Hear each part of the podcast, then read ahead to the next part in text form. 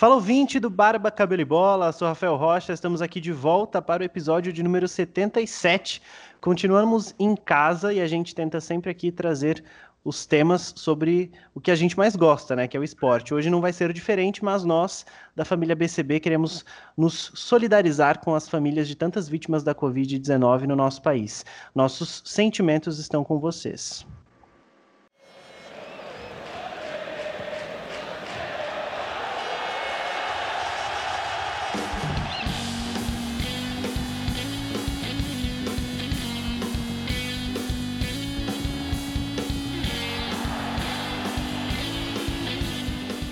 É isso aí, episódio de hoje é especial porque tem convidada, não dá para fazer surpresa porque você já tá ouvindo a gente, então você já sabe quem é, né? Johanna Scaranari, jornalista, repórter na FC Yes Media. Eu fiquei treinando esse espanhol porque eu sou péssimo nisso. Agência responsável pela comunicação das competições de clubes da Comembol, então Libertadores, Sul-Americana, Recopa, responsa, né? Johanna, seja bem-vinda.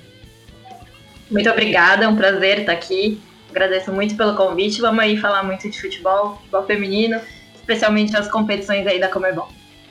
É isso aí, valeu, Johanna. Antes de chamar nossos integrantes do PCB, eu te lembro, segue a gente no Instagram, arroba Barba Cabelo e Bola. Estamos no Twitter também, Barba Cabelo Bola. E para não perder o costume de sempre, eu já peço para você se inscrever no nosso canal do YouTube, porque vários trechos desse episódio vão estar disponíveis por lá. Agora sim, como sempre, já chamamos nossos integrantes. Começo com você, Nil Fala ouvintes, o Barba Cabelo e Bola, a galera que nos acompanha aí nas redes sociais, um grande abraço a todos. Espero que todos estejam bem, em casa, saudáveis, né? Que com certeza está um momento muito difícil para todos nós. Estamos aqui gravando online mais uma vez, né, Rafa? É... Querendo gravar presencialmente, mas nesse momento a gente não consegue ainda. Muito feliz por estar tá fazendo um episódio sobre o futebol feminino. A gente tenta buscar sempre essa pauta, falar, enaltecer todo o crescimento da modalidade, desenvolvimento, então a gente vai falar bastante disso. Não é não, Gui? É isso aí, né? Primeiro, boa noite, boa tarde, bom dia para todo mundo aí. Principalmente para nossa convidada, que aceitou participar da nossa conversa aí. A gente sabe que é, é um assunto muito legal para a gente falar. E quando a gente traz alguém que entende do assunto, é melhor ainda, né? Então, feliz aí pela conversa, pelo episódio. Só triste também porque a gente ainda não conseguiu gravar um episódio presencial, né? Então, enquanto isso, a gente vai fazendo online mesmo. E só para não deixar a peteca cair. E aí, Copreste? Fala, pessoal. Grande abraço, Rafa, Nil e Gui. Johanna, um prazer você fazer parte agora da família BCB com a gente. Espero que todo mundo esteja super bem nas suas casas, confortáveis e com muita segurança. Isso é o mais importante. Cara, falar de futebol feminino, ainda mais de competições da Comebol, é super legal pra gente, porque é uma coisa relativamente nova, né, que principalmente que as grandes mídias estão começando a acompanhar cada vez mais e mais, e isso que é o mais importante, isso que é, é o mais legal de tudo. E poxa, trazer uma convidada dessa para um programa só vai abrilhantar cada vez mais e mais. Né não, Rafa? É isso aí. Johanna, a produção, a produção, digo, nós que recebemos mesmo, separou aqui seu currículo, que é, é, no final eu só quero perguntar se você me indica no seu trampo, porque assim, que currículo monstro. vou te apresentar devidamente antes de jogar a primeira pergunta, né? Jornalista formada pela Casper Libero, assim como o Caio Nil. Caio não está aqui presente hoje, tá, gente? Só para deixar claro. Está no mercado esportivo há nove anos, trabalhou no departamento de comunicação do Corinthians por cinco anos, fazia assessoria das categorias de base do clube o Nil gritou um uhul aí, né? A gente é clubista já, preciso te ah, adiantar isso aqui, a gente sempre, adora né? fazer sempre. Já atuou também na Federação Paulista, Letap Brasil, no atendimento de vários jogadores e técnicos. E, e Johanna, trabalhando tanto tempo com esporte, tem que gostar, né? Como que surgiu aí esse interesse por futebol? É, tem que, claro, tem que gostar e, e eu também sou clubista, é o que eu sempre falo para as pessoas, acho que quem quer trabalhar com futebol é porque gosta de futebol, e se você gostar, você torce, né? Então, eu sou sempre clubista também, acho que isso não impede de ser profissional também. É, o interesse, para ser sincera, assim, eu não sei exatamente em que momento surgiu, eu não tive uma influência muito forte, mas desde muito pequena eu gosto de futebol. Nasci meio com essa paixão, e aí comecei a acompanhar, assistir aí no estádio, e aí quando eu comecei a pensar em que carreira eu gostaria de seguir, a primeira coisa que eu pensei foi que eu queria estar perto do futebol de alguma maneira. E aí, infelizmente, acho que como todo mundo, eu era péssima jogando, então eu jamais seria uma jogadora. e aí eu fui pensando em áreas que eu poderia atuar que, que eu estivesse próximo ao futebol. E como eu sempre escrevi muito bem, sempre fui muito comunicativa, acabei seguindo no jornalismo, especificamente pensando nisso mesmo. Legal demais, hein, Johanna? Deixa eu, deixa eu fazer a minha primeira pergunta. E para a gente, assim, queria entender de você como você avalia o momento do futebol feminino e como você avalia essa valorização das novas mídias que estão cada vez mais surgindo e tão, vão apoiar e estão cada vez dando mais espaço para o futebol feminino? É, eu acho que existem vários fatores que contribuíram para esse crescimento do futebol feminino. Eu acho que o principal é uma consciência social mesmo, das pessoas entenderem que cabe a nós todos uh, ampliar a conversa sobre gênero em todas as áreas da sociedade, e o futebol não foge disso, acho que o futebol é muito um reflexo do que a gente vê na sociedade também, mas é, também acho que são outros fatores, como investimento dos clubes, a obrigatoriedade de ter equipes femininas que a Comebol exige, por exemplo, que a CBF hoje exige também, que vem de 2019 para cá. Então, eu acho que são, é uma soma de fatores mas o investimento da mídia também, das redes sociais, isso impulsiona muito. A gente viu a Copa do Mundo sendo transmitida pela Globo, o impacto que teve no Brasil, com as pessoas assistindo, mais de um bilhão de pessoas assistindo em todo mundo.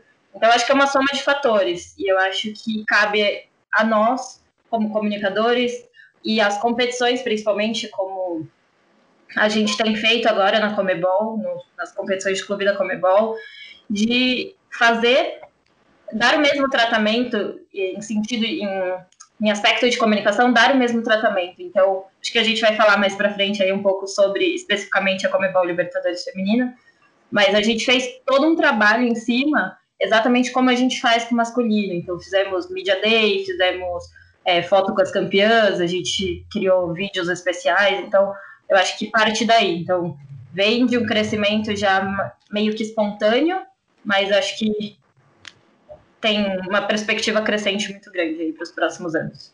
Traz um, traz um pouco de. Um pouco não, né? Traz totalmente proximidade do torcedor com, com o clube, com o time, né? É, a gente vê isso em alguns times. No Brasil, por exemplo, tem time que decide ter, unificar a comunicação e ter uma única rede social. É o caso do São Paulo. Não tem um Instagram para o futebol feminino ou um Instagram para o basquete. É um mesmo Instagram, fala todo mundo. Sei lá, na Europa, não. O Chelsea já tem um perfil mesmo que é para o futebol feminino, Chelsea Woman. E aí lá tem é, entrevista, post, conversa, story, jogadora falando. Então é bem legal essa, essa proximidade mesmo. Ô, Rafa, e... mas eu, eu acho bem legal, cara, essa, isso que você chamou a atenção do São Paulo, de você ter um canal único para todas as categorias. Porque traz isso que a gente acabou de, de falar, uma igualdade de gênero. Porque. É, fica tudo integrado, né? Fica tudo integrado. Você tá falando do São Paulo, seja futebol masculino, seja futebol feminino, basquete, handball, qualquer coisa. Isso é importante. Porque Obviamente que a gente se pega muito ao fato de você torce para o São Paulo Futebol Clube do futebol masculino, mas quem é São Paulino acaba tendo uma predileção e um amor pela, pela equipe, pelo time. Então, de todos todos os clubes, todas as modalidades. E o que eu queria né, também falar um pouquinho, que a Johanna falou pra gente, uma das frases que a gente mais fala nesse programa, eu fiquei muito feliz. Porque realmente. É, o Caio não tá aqui para falar essa tá frase, tá aí ela falou essa frase o futebol é o espelho da sociedade, né, o reflexo da sociedade. Então, a, a, isso é muito importante para a gente frisar, e, e, e, o Barba Cabelo e Bola sempre levou muito sério isso do fato da gente querer uh, mostrar mais, conversar com o pessoal especialista. A gente sempre, a gente sempre, sempre teve essa, esse viés nosso de querer mostrar o futebol feminino também, porque a gente acha muito legal né? Não tem que ter preconceito de ah, não sei o que, que a gente tinha no passado, isso já passou. E eu acho que isso é super, isso é super legal e super benéfico para todo mundo, né, não, Nilzito? Eu concordo em partes. Vamos lá para fomentar o debate, né? Eu acho legal, inclusive, a, o Corinthians ter a rede social para cada modalidade. Eu, como corintiano, né? Eu acompanho todos, sigo todos, Corinthians Futsal, Corinthians Basquete, Corinthians Feminino, Futebol Feminino. E eu acho que todas fazem um trabalho muito legal. Vendo pelo lado do, da mídia digital, assim, talvez a produção em massa de conteúdo, todas as redes são bem ativas, talvez se você jogar isso no perfil só, às vezes as, informações se, ela se perca no meio do caminho, né? Então, Nossa, eu às acho vezes que... eu sinto isso, viu? Então, acho que Não, é tipo, legal. no Twitter agora chegou uma notificação do São Paulo Basquete, tipo, que ganhou do, de um time lá do Cerrado em Brasília. Aí Exato. fica realmente muita informação num lugar só. E eu acho, inclusive, o Corinthians faz um trabalho incrível, talvez seja a melhor rede social de futebol feminino do, do Brasil, além de ser o melhor time, né? Não, Isso não tem nem, não tem nem, nem como chegar perto, né? Palmeiras, São Paulo, Santos, esses times estão bem abaixo. Eu, eu falo isso. né? É uma pena que não foi campeã da Libertadores, né? Ah, a gente não sabe jogar Libertadores em nenhuma modalidade, já começa por aí, né? Mas enfim, mas a gente é mais campeão na Libertadores feminino do que no próprio masculino, né? Mas só para fechar meu ponto aqui, eu acho que não, não falo isso com, eu falo isso com orgulho, mas também com aquele ar de provocação para os grandes times também investirem na divulgação do seu do esporte feminino. Agora que é obrigatório, os grandes times têm é, um time feminino, que eles invistam também na divulgação, nas Sim. mídias. E o que eu queria falar para Johanna, só que só um parênteses aí que, que eu pensei aqui, eu falei, nossa, a, o crescimento do futebol feminino se deu muito da questão de acompanhar a seleção brasileira Olimpíada, em Copa do Mundo, né? Então Sim. teve a Copa do Mundo que foi transmitida na Globo, inclusive, isso deu um boom já no, no esporte feminino. E com a chegada dos grandes times, aí o Corinthians está um tempo antes com o Audax, agora com um time que é todo do próprio clube, né? Eles, o, o crescimento do futebol feminino deu no crescimento do boom das redes sociais, né? Então acho que o Facebook, o Instagram, o Twitter foram grandes propulsores para a modalidade, você não acha? Então vocês fazem um trabalho super legal ali na, na questão do, da Comembol, né? Mas a gente vai comentar isso mais para frente. Mas eu acho que isso ajudou bastante o futebol feminino, né? Que você não tem esse apelo da TV, da, da grande mídia, a grande mídia de massa, mas você conseguiu ter esse trabalho no Facebook, no Twitter, no Instagram. Tanto que os jogos da Libertadores foram transmitidos no, no Facebook, tanto do Corinthians quanto da Comembol. Acho que isso foi legal, né? Justamente essa, esse crescimento acompanhar as redes sociais, né? Sim, não, totalmente de acordo. E abrindo parênteses aí que você falou do Corinthians ser uma das melhores redes sociais do mundo, é de fato. Acho que ficou em 2019 ou 2020, se não me engano. Foi a quinta rede social com maior engajamento no futebol feminino mundial. Então, Uau. realmente é, o trabalho deles é incrível. Inclusive, Vinícius, que é muito meu amigo, que cuida lá das redes, ele é um puta cara e o trabalho é muito bom. E sim, concordo que as redes sociais têm um peso muito grande. Acho que vai um pouco de encontro com o que eu falei de ser uma, um debate social, e isso acabou tendo um reflexo no futebol. E, por exemplo, na, na Comebol Libertadores Feminina esse ano, a gente dobrou o número de seguidores só durante a competição. Então, em 20 dias de competição, a gente conseguiu dobrar os números, a gente conseguiu quase 100 mil novos seguidores nas redes sociais. É um Bacana. número gigante pra gente. E nas transmissões do Facebook foram 10 milhões de, de usuários que estiveram lá em algum momento assistindo. Então também são números muito expressivos.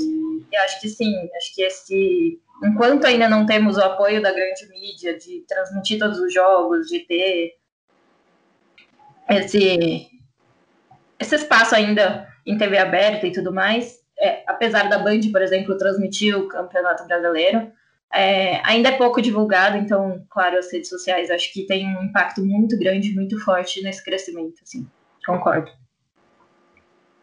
E o formato tem, dan- tem dado certo também das redes da Comembol, né? A gente falou de dois formatos diferentes aqui, de um de clube que unifica tudo, outro que tem um exclusivo, mas o formato tem dado certo também, isso é bem legal.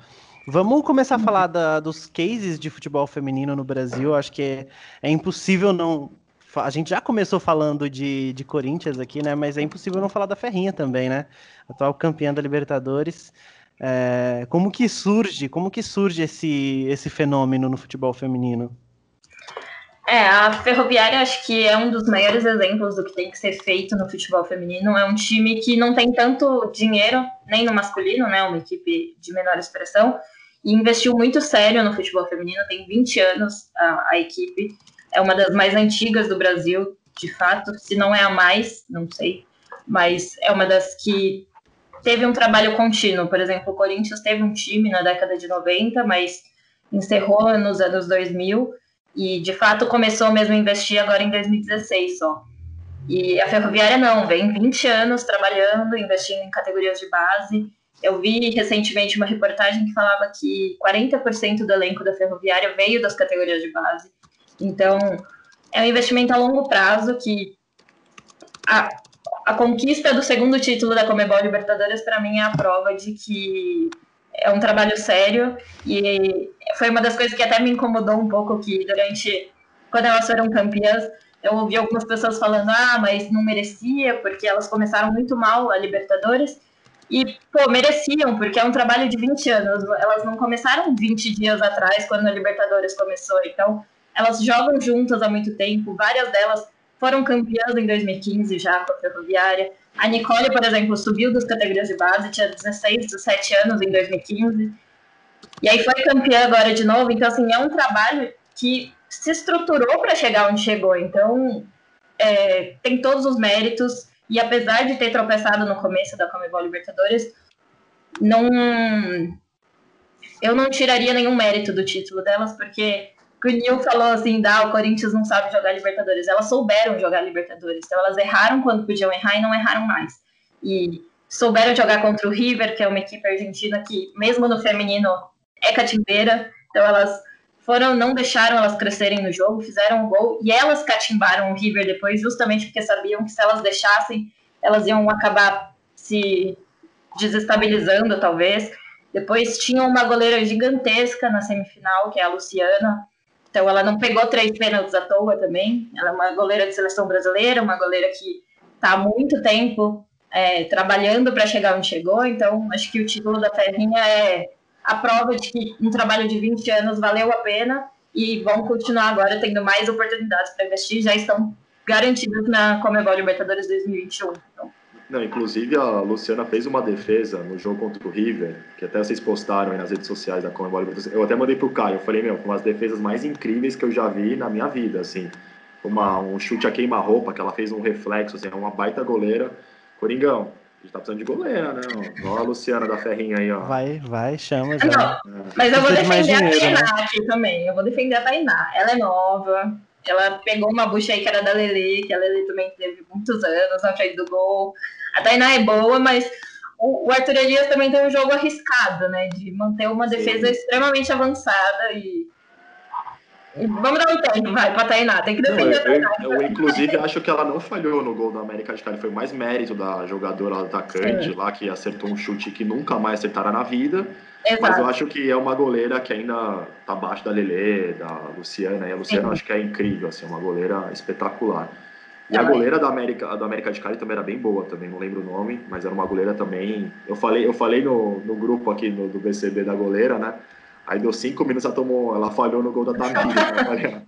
Ziquei, Boca né? maldita. Não, sabe, esse negócio de postar sobre goleira é a maior zica, e eu posso comprovar isso, porque um dia antes da, da, do Corinthians perder, a gente fez um post sobre a Tainá, e um dia antes da. Um dia antes, não, no dia da final, a gente fez uma entrevista é, especial com a Luz, que é a goleira da, do América de Cali. Ela contou que ela tem como padrinho o Iguita e tudo mais. Era uma história super legal e a gente postou e ela falhou no dia, então... Já sabemos de quem foi a culpa, então. Exato. A gente zicou todas as goleiras, não postamos mais sobre. A, a lição aprendida para as próximas competições. Exato. Fazer o post da goleira no pós-jogo, né? Exato. A do, da Luciana eu fiz no pós-semifinal, aí já elogiei para não elogiar antes da final também, para não, não, correr esse risco. É aquela, aquela máxima, né? Goleiro e árbitro dá para elogiar até o apito final, né? Senão é. acontece alguma coisa, né? Sim. Ô, Nil, segue aí com a próxima pergunta. Bom, vamos lá então, o papo tá bom. É, a gente já falou muito da, desses cases aí da, da Ferroviária e do Corinthians, né? a gente comentou sobre o Corinthians, que também tá em um investimento muito sério, o Arthur Elias é um trabalho bem bacana, né? E eu queria que você falasse um pouco, você está trabalhando em loco aí, a evolução da própria Libertadores, né? Como você avalia que esse... Pô, a gente... Você pegar alguns anos atrás, a Libertadores era bem, era uma, algo, algo bem... Digamos, não, não quero falar a palavra amador, mas era uma coisa bem menos organizada do que é hoje, né? Hoje a Libertadores Sim. teve um apelo, mesmo com lockdown, assim, sem torcida, teve um apelo bem legal, um trabalho super bacana que você enalteceu os números aí de seguidores e visualização no Facebook. Jogos interessantes com equipes boas, né? Equipes de camisa, Boca Juniors, River Plate, Corinthians, né? Então, como você, a Universidade do Chile, como você acha, como você avalia esse crescimento da Libertadores, das competições sul-americanas e tendo essa, esse viés no feminino, né? A gente vai ter outra, tem uma experiência agora que você teve acompanhando lá né, em Buenos Aires, vai ter uma em setembro também que vai ser no Chile. Como que você vê esse crescimento e o que, que quais são os fatores que você elenca aí que são, foram positivos, negativos e que levaram a isso. É, é só para os ouvintes poderem entender, eu trabalho na agência que faz a comunicação das competições de clube. Então, é, eu não posso falar em nome da Comebol, mas é, eu vejo uma estrutura muito melhor, com certeza, na competição, de, um, de uma maneira geral, de dar um tratamento é, profissional mesmo, que é o justo, porque são jogadoras profissionais. Acho que uma das, um dos principais fatores foi, de fato, a obrigatoriedade dos clubes que querem jogar Libertadores masculinas terem que ter um time feminino. Então, outros países que não investiam, o Brasil acabou já tendo algumas equipes antes, mas muitos times de é, muitos países não tinham esse investimento no futebol feminino e com a obrigatoriedade da Comebol passaram a investir. Então acho que isso aumentou muito o nível da competição. É uma coisa até que as próprias jogadoras do Corinthians falam, o primeiro jogo elas ganharam de 16 a 0, elas não gostam disso, ninguém gosta disso, porque não é legal nem para a competição, nem para os clubes, nem para as jogadoras, porque a gente quer competições que tenham alto nível, bons jogos, bons desafios, porque aí você vai estar tá vendo uma modalidade que é profissional, de fato, em todos os lugares, tanto no Brasil, quanto na Venezuela, quanto na Colômbia, enfim. E falando um pouco da comunicação, foi uma proposta nossa desse ano, de fato, de igualar o tratamento que a gente dava. Como eu falei um pouco mais cedo, a gente, no masculino, aqui no Brasil, a gente faz um Media Day com todos os clubes, brasileiros. Então a gente vai, faz fotos especiais, faz entrevistas, que é um conteúdo que a gente usa durante todo o ano. A, a feminina ainda tem um formato diferente, que são só 20 dias, um mês. Então, claro que a gente não vai ter conteúdo para o ano inteiro, porque a gente não segue o mesmo formato, mas a gente se propôs a fazer durante os 20 dias exatamente a mesma coisa que a gente faz no masculino. Então, a gente fez Media Day com as 16 equipes, mesmas equipes que a gente já sabia que chegavam lá, iam tomar goleadas como foi o El Nacional, a gente já sabia que isso ia acontecer, são equipes mais fracas, mesmo assim a gente foi, fez o Media Day, fez as fotos, porque a gente quis dar o mesmo tratamento. Então, nesse sentido de comunicação, foi a nossa proposta mesmo, independente se ia ter 50 likes ou um milhão de likes, não era esse nosso objetivo, o objetivo é passar a dar o mesmo tratamento, que a gente sabe que a partir da gente as pessoas vão começar a consumir, a gente não pode esperar as pessoas consumirem tanto para falar, ah, não, então agora a gente vai entregar. Não. E esse foi o primeiro. E eu acho que o mais importante é de a gente não tem como voltar atrás agora, porque na do Chile as pessoas vão esperar o mesmo tipo de conteúdo. Então vão esperar vídeos, vão esperar fotos. Eu acho que isso é o legado mais importante que a gente possa ter deixado. Para mim foi uma experiência incrível esses 20 dias na Argentina, assim, é, como profissional, como mulher, porque eu vi esse tratamento sendo dado para o futebol feminino que eu vi em poucas oportunidades, em poucas, até em poucas competições masculinas, de fato, assim, se você pegar um campeonato paulista, é, você não tem às vezes a competição tendo e não é nem culpa dos profissionais que estão lá, pelo amor de Deus, porque eu sei, quem trabalha com comunicação sabe quanto é difícil ter os acessos e tudo mais. Mas isso me deixa muito feliz, assim, de poder ter deixado esse legado, porque eu sei que independente de eu estar no Chile ou não em setembro, a Comebol vai ter essa obrigação de entregar um conteúdo tão bom quanto a gente já entregou. Acho que isso é o mais importante. É, subiram bastante crescer, a né? régua, né? É, exatamente, subiram a régua, né? Do... E, e, justamente eu percebi isso também, né? O tratamento das redes sociais foi igual o do masculino, teve a, a jogadora da partida, troféuzinho e tal. Acho que isso foi, foi muito legal e, e só põe a favor né, da, da modalidade, né? Então tem, tem umas conversas aí de ter um mundial, né, feminino, então. Mas eu, você falou da, da goleada aí 16 a 0. A gente tem isso na Copa do Mundo também, né? Teve aquela goleada dos Estados Unidos, se não me engano, foi com a Tailândia, foi 11 a 0 também. Então isso ainda Tivemos é goleadas essa semana no masculino no o jogo do jogo do Japão lá nas eliminatórias da é, Então isso aí acontece. É. Né? Eu acho que para nós torcedores, né? Eu como torcedor do Corinthians adoro. Pô, maior goleada da Libertadores. Isso é muito legal. 16 a 0, tipo. Não, eu fiquei feliz com aquela goleada do São Paulo em cima do Tabuão, assim, foi é. desesperador, é, mas... 29, né, sei lá quanto foi, 29 né? a 0. 29 a 0, então é para torcedor que é ver gol, né, acho que claro. justamente, eu não sei se fica tão pesa tão contra, mas acho que para jogadoras é, é, mais difícil você, tipo, que goleada, eu sempre falo que é demonstrar respeito, né? Você não tirar o pé, essas coisas que você puder. Não, e nesse Coisa caso que o masculino Paulo, não faz, né? Nesse caso do São Paulo, serviu muito ainda de, de trazer luz pro assunto, porque as jogadoras do Tabuão, entre aspas, denunciaram o fato delas estarem jogando, às vezes, sem uniforme de treino, é. elas têm o, o, nome lá do, do clube, mas elas não têm infraestrutura, então serviu para elas denunciarem isso mesmo, tipo, talvez o, falarem desse descaso. Exato, talvez o próprio clube se, se vire e fala, não, vamos começar a investir, não ter esse tipo é, de vergonha pra gente. Né? Apareça, então, o Nacional talvez, se participar de uma edição futura da Libertadores, talvez melhore e tome, sei lá, de 8 a 0 só, em vez de 16. É, mas, é por exemplo, evolução, né?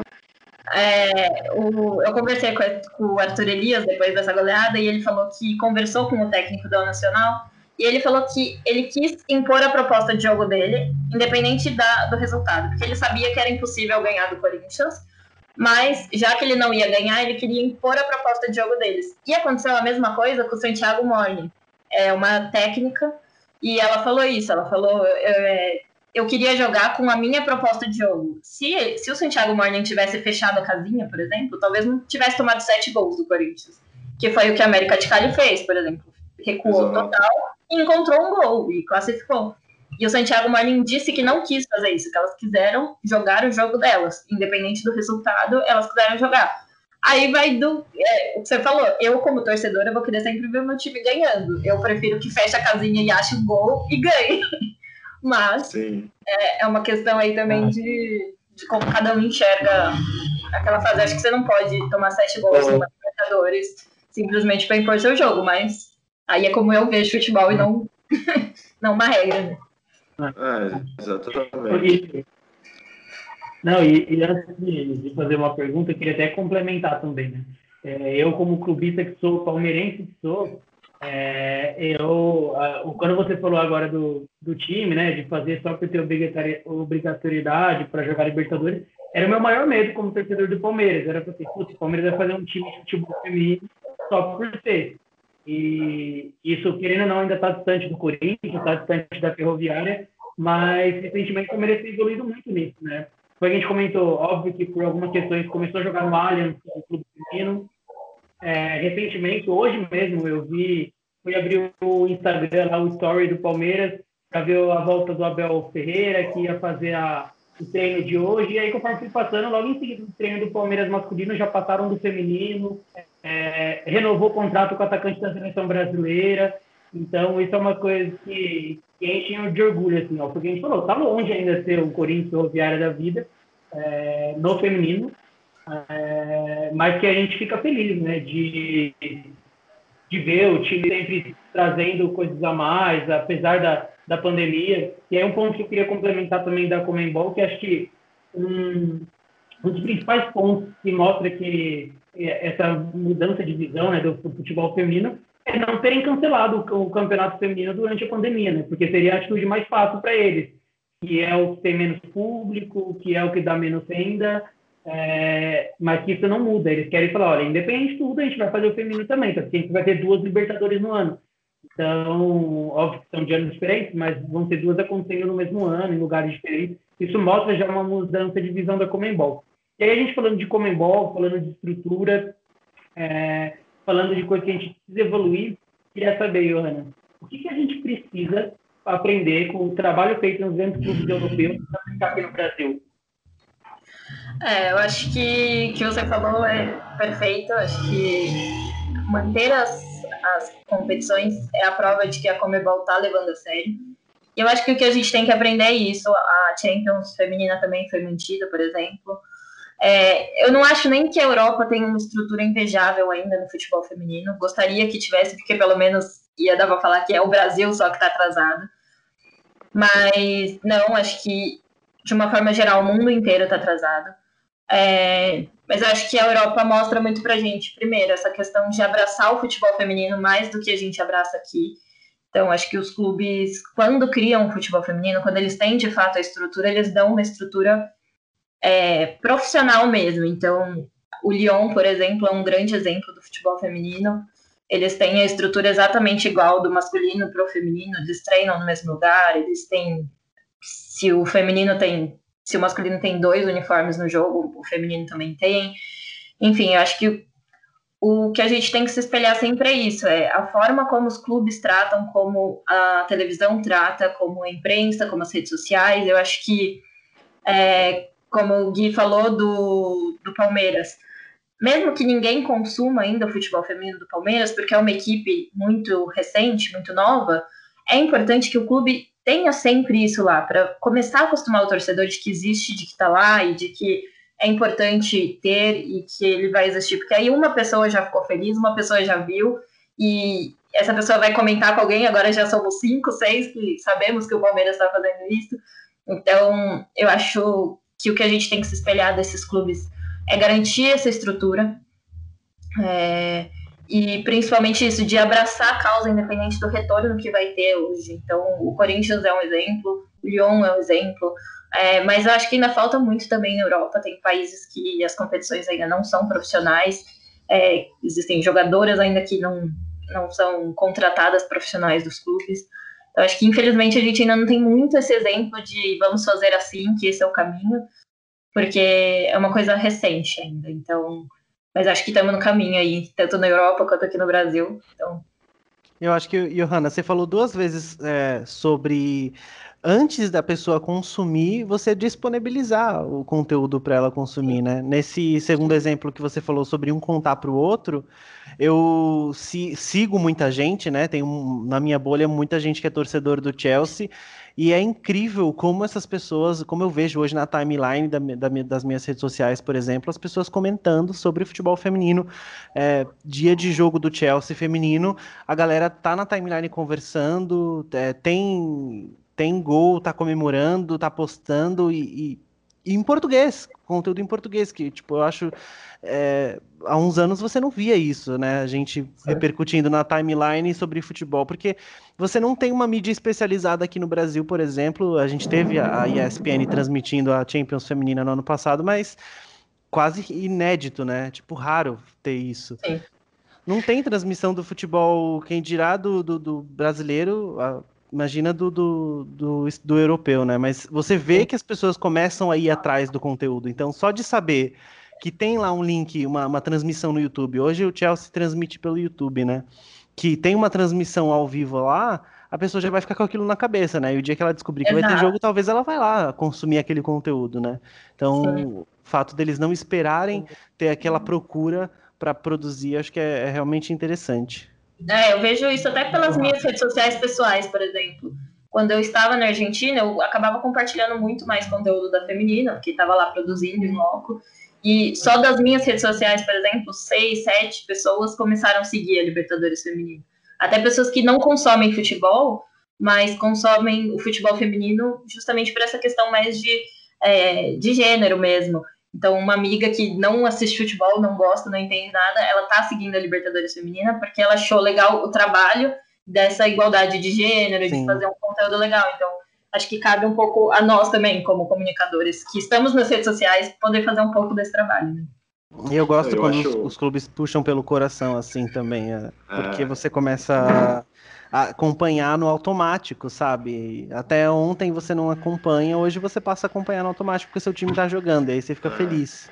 Apaixonado, torcedor apaixonado assiste qualquer coisa, né? Se tiver bosta é. do Corinthians, eu assisto. Se tiver curling no gelo do Corinthians, eu assisto. Não, Mas eu acho, eu acho que a, aí eu tocou num ponto legal aí que não tem, a gente não tem um padrão, assim, a Europa não é padrão no feminino. Então acho que a distância, é, ela sendo encurtada, dá pra gente sonhar aí, por exemplo, no Mundial de Clubes, que o quem foi o último campeão foi o Corinthians, por exemplo, a gente não passa em vergonha se for o feminino. A gente leva um time aqui sul-americano, a Ferrinha, o Corinthians, o Kinderman, uh, qualquer, o São Paulo que seja. O Palmeiras nunca vai, que Palmeiras, Palmeiras não, mundial, é. Palmeiras e Mundial não combina, né? É que hum. Corinthians e Libertadores, né? Então, é, a gente passa a sonhar com, com, essa, com essa coisa de ser o país de futebol novamente, mesmo que seja o feminino, mas que faça frente, né? Que a gente teve, pô, eu sofri pra caramba naquele jogo Brasil e França no feminino lá que nós perdemos, né? Na, na, Copa do Mundo, mas a gente jogou de igual para igual com a França. Tem um que ela, vocês acabaram de falar aí da questão do e aí eu falo da questão do trabalho do Lyon, né? Então acho que a gente pode sonhar assim, por exemplo, mundial aí Corinthians e Chelsea, a gente já sabe o que acontece também, né, Rafa? Então, no feminino a gente pode buscar essas coisas, né? Eu acho Agora que... a gente tem a Emma Reis, a melhor técnica. É, a gente tem Arthur Elias, que é o Pepe Guardiola do feminino. Só um, não, só um ponto importante antes que o Rafa estava falando, que falta, né, essa questão da, da divulgação, etc. Óbvio que a gente está hoje no meio de uma pandemia, né? Eu já contei isso naquele episódio que a gente teve com a Aline Fanelli, é, da vez que eu fui assistir o jogo do Corinthians no feminino, porque era onde eu, eu, sabia que ia ter, o jogo que ia ter, por exemplo. Até hoje, óbvio que eu comecei a acompanhar muito mais agora depois da pandemia, né? O time feminino do Palmeiras. Mas é difícil você ter né, a divulgação de quando que é o jogo, onde que é, se você pode assistir ou não. Porque muitas vezes, por exemplo, o jogo é no sábado à tarde. Pô, você tá super de boa no sábado à tarde. Você fala, pô, vou assistir um jogo. Às vezes a entrada é um quilo de alimento, às vezes... E não tem divulgação disso, né? Então, é, se a gente, foi o que a gente estava falando agora, né? Fazer o, o, como a gente fala em comunicação, né? fazer o povoamento da rede social antes de, atra, antes de atrair as pessoas para entrar nela. É, é, isso, né? Quando voltar da, da pandemia, né? Acabar e voltar os jogos presenciais, a gente tem essa divulgação da data dos jogos, não pra, só para quem está longe, para ir assistir presencial e movimentar tudo, né? Rede social, TV, rádio, internet, tudo que a gente puder movimentar, né? Não, com certeza, Gui. E acho que um dos grandes marcos aqui do futebol feminino, pelo menos em São Paulo, até a nível nacional, foi aquela final de, do Campeonato Paulista, Corinthians e São Paulo na arena, né? Sim. Teve mais, teve a jogadora chorando, porque, tipo, é um grande sonho dela jogar para um estádio lotado, uma arena lotada. Nossa, só de falar já até me arrepia isso aqui. Não, porque... E tem aquela imagem icônica da Cristiane com camisa do São Paulo e aí os torcedores do Corinthians abraçando ela. É, então eu acho que eu acho que isso, esse é o, a régua que tá alta. Então é, é jogo na arena.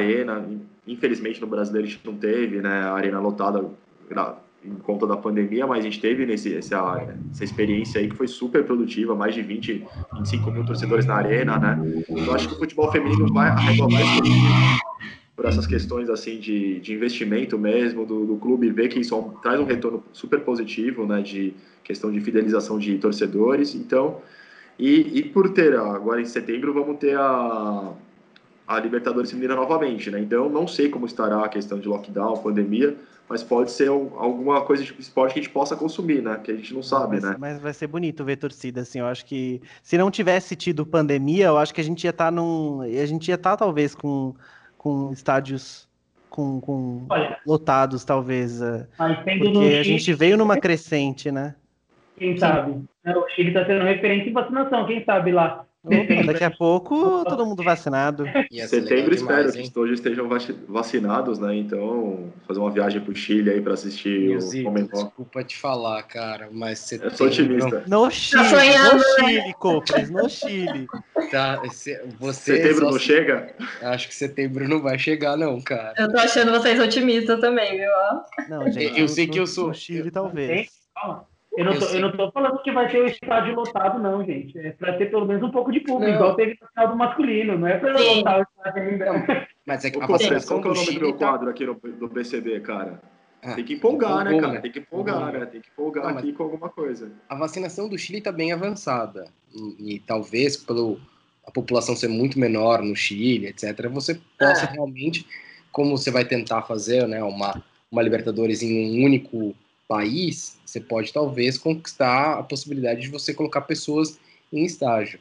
Mas, infelizmente, para nós brasileiros, acho que setembro a nossa faixa etária ainda não, ainda não vai ser contemplada com a vacina. E olha que a faixa etária de vocês, quer dizer, não vou nem falar. Somos nossa, aqui do BCT. Né? Nossa, né? a minha e do, do meu amigo de mais de 15 anos de longa data. É, eu me formei na Casper em 2009, só pra você ter uma ideia, como eu sou velho. Mentira! Sério. Oh, é. é, não sou tão mais nova, eu tava achando que não é tanto assim. eu me formei em 2014, então sou jovem Então, a, gente é, a gente é velho, as nossas entradas não negam a nossa idade, né, Copres? Aqui, o cabelo tá indo embora já.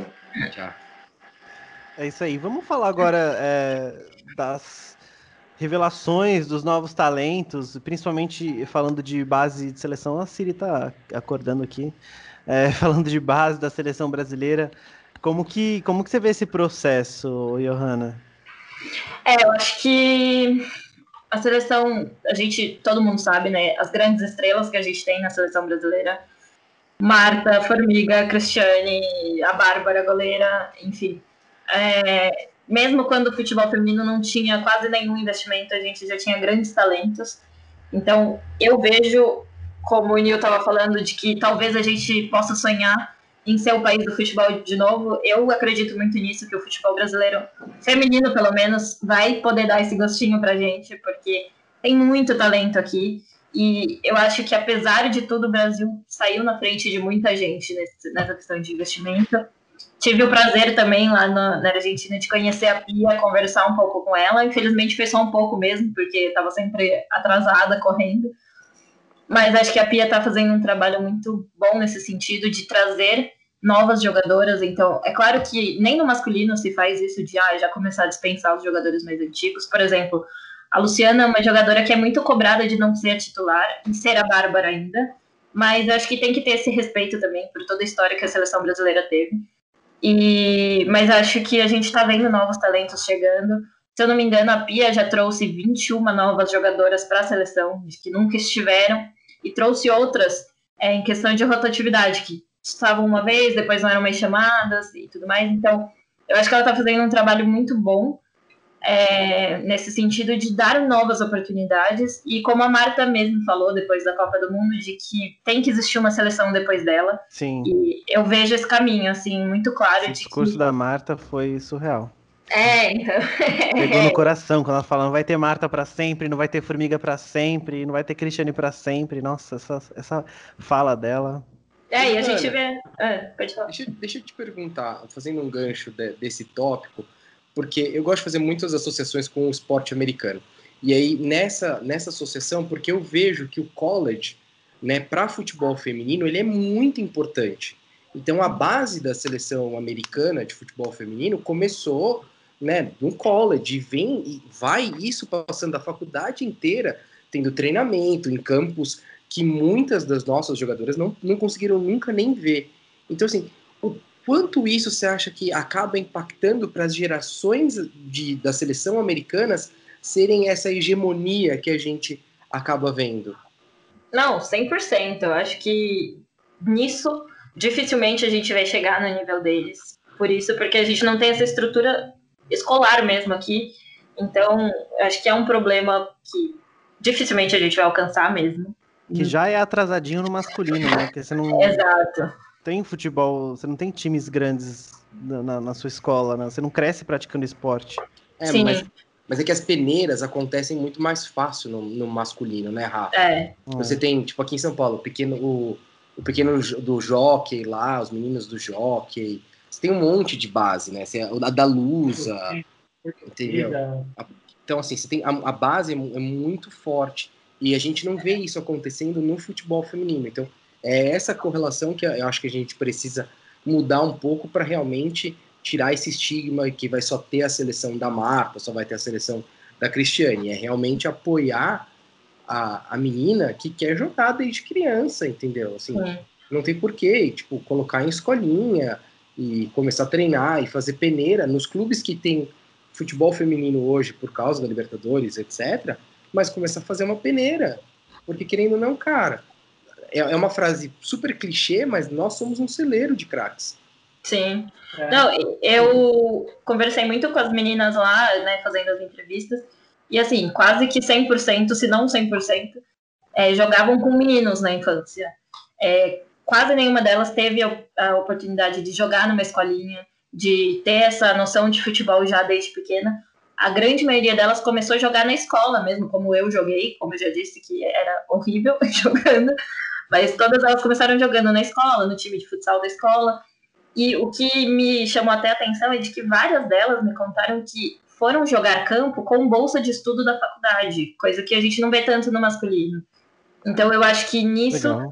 a gente eu, eu não sabia também conversando com elas que eu descobri isso. Então várias histórias é, são de jogadoras que estavam fazendo faculdade conseguiram bolsa porque jogavam bem futebol, mas nenhuma delas teve base de escolinha, teve essa noção de que eu acho que influencia muito em técnica, em tática, em tudo, né? Porque você demora muito mais para formar uma jogadora que tem menos essa noção de habilidade do que os jogadores têm que ganhar uma bola no dia que nascem. E uma das histórias curiosas é que a Catalina Usme, que foi eleita até a melhor jogadora da Comebol Libertadores, foi destaque, ela igualou a Cristiane na artilharia, inclusive, é a maior artilheira da Comebol Libertadores hoje.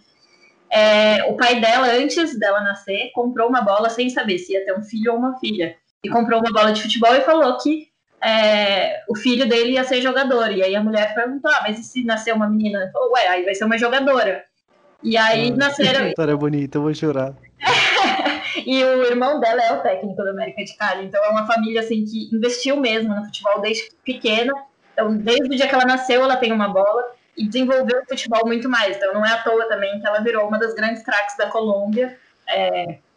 Então acho que de fato isso muda muito em questão de qualidade, em questão de estrutura no futebol, é, essa oportunidade que as jogadoras nos Estados Unidos têm de jogar desde pequenas e ter uma formação no futebol desde muito novos, né?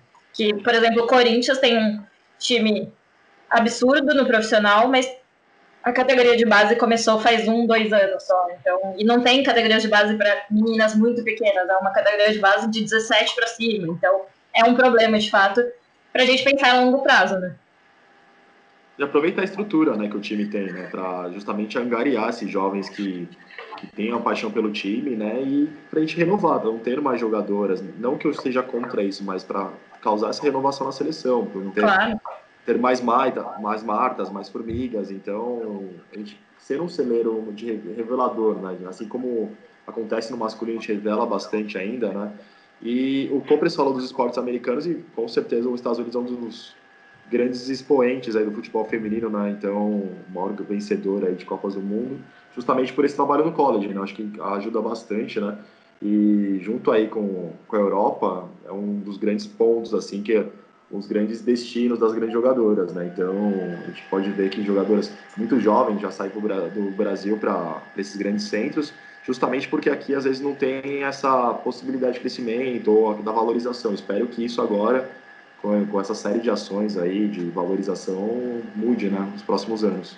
Sim. É isso aí, nossa, esse papo tá bom demais. A gente já tá chegando daqui a pouco a uma hora de papo, né? E vai acabar encerrando, mas, Johanna, é, faz aquele convite pra galera, né? Te acompanhar nas redes sociais, acompanhar o trabalho de vocês nas redes da, da Comembol. Momento, momento divulgação. Merchan, né? Antes da gente a gente finalizar, trazer um pouco das datas das próximas competições aí, quem tá com saudade dos, dos torneios, o que, que, a gente pode esperar para os próximos meses? Bom, primeiro, claro, quero que todo mundo siga os canais da Comebol Libertadores Feminina, é arroba LibertadoresFem.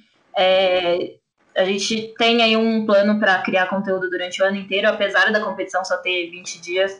É, a gente quer manter esse conteúdo sempre ativo para justamente não perder esse engajamento que a gente tem durante as competições. Então, arroba Libertadores. E para todo mundo que também gosta de futebol masculino, arroba. Quem acompanha nosso trabalho sabe que tem bastante conteúdo muito legal. A gente faz é, entrevistas exclusivas, a gente faz documentários, é, a gente tem assim, conteúdos é, para quem é palmeirense aqui que está nessa live. É, a gente vai ter aí para um documentário especial sobre o Palmeiras campeão, então tem muita coisa legal. Sigam e compartilhem aí nosso conteúdo. Johanna, inclusive o conteúdo que vocês fizeram da final das duas equipes foi maravilhoso, cara. Aquela entrevista com os jogadores perguntando a história do, do clube, né? Pra ver quem acertava mais. Eu, palmeirense, eu, é, um dia antes até brinquei no Barba Cabelo e Bola. Eu não dormi, né? Um dia antes da final.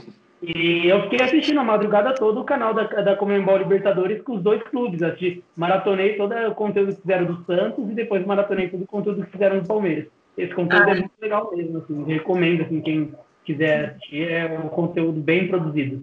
Não é só porque ela tá aqui que eu tô falando, não, é um conteúdo legal mesmo. Ai, que bom, a gente fica feliz. E é isso, a gente quer fazer conteúdos diferentes mesmo. Acho que é, uma das coisas legais que a gente fez, por exemplo, é, o Danilo, se eu não me engano, ele meio que previu como seria o gol, então ele falou: não, eu vou dar o passe, e aí vai cruzar e alguém vai fazer o gol. E ele narrou exatamente como foi o gol, só que antes da final. E a gente tinha esse conteúdo, então tem muito material aí. Então, quem gosta de futebol, mesmo que não seja palmeirense, vai gostar tanto do documentário quanto todos os outros conteúdos que a gente tem lá. Excelente. É com, essa, com esse convite maravilhoso que a gente já vai se despedindo. E chamando todo mundo para dar um tchau aí. É, a gente manda um abraço para o Caio, que não pôde participar com a gente aqui hoje. Sempre faz muita falta nosso co-founder, mas fica aqui o convite para vocês acompanharem a gente nas redes sociais, em todas as plataformas de, de áudio e também no YouTube. Nil, seu tchau. Pô, agradecer a presença da Johanna aí, foi um prazer, foi muito gostoso esse EP, né? Sempre bom falar de esporte feminino, de futebol feminino. E um abraço pro Caio que não pôde participar e para todos os ouvintes aí, acompanha a gente nas redes sociais que vai vir muita coisa bacana aí. Vou aproveitar e dar meu vou aproveitar e mandar meu tchau. Obrigado, Johanna, foi um papo legal demais, divertido, bacana. E sigam a gente nas redes sociais, como o Rafa sempre fala. E um grande beijo. Gui. Pô, eu queria primeiro agradecer, né, eu agradeci no começo, agradecendo agora no final de novo a Johanna ter participado. Eu espero ver mais conteúdo do Palmeiras aí na, na Comembol, tanto no masculino quanto no feminino. Quero continuar vendo aí conteúdos de finais, de Libertadores, documentário de campeão. É, Comembol pode ter, mas agora na FIFA não tem conteúdo é, nenhum do Palmeiras, né? No Mundial, do Mundial de Clubes não vai ter ah, nunca. Nunca, vai, nunca serão. Não, o Palmeiras, Palmeiras pode ganhar 10 Libertadores e não ganhar o Mundial, vou estar feliz. Agora não pode não ganhar nenhum. Não ganhar nenhum, fudeu. É, exatamente. É, eu não, eu não sei porquê, né? Meu time ganha tudo, então não sei porquê eu tô. Ele, ele torce pro Bayern de Munique. É. Porque baixou o clima. Engraçado que aquele gay tem moral pra zoar o Gui e ele é o mais zoado, né? Não sei porquê. Mas é isso aí, galera. Vamos encerrando. Johanna, muito obrigado. É, espero que você volte. É que nem o Copres falou no início. Entrou, fez um episódio, já é da família BCB. Muito obrigado. Eu que agradeço muito pelo convite, é, pelo papo, foi muito legal. Espero poder voltar mais vezes e é, ver muito mais de futebol feminino aí pra gente poder conversar. Obrigada. É isso aí, valeu galera. Tchau, tchau.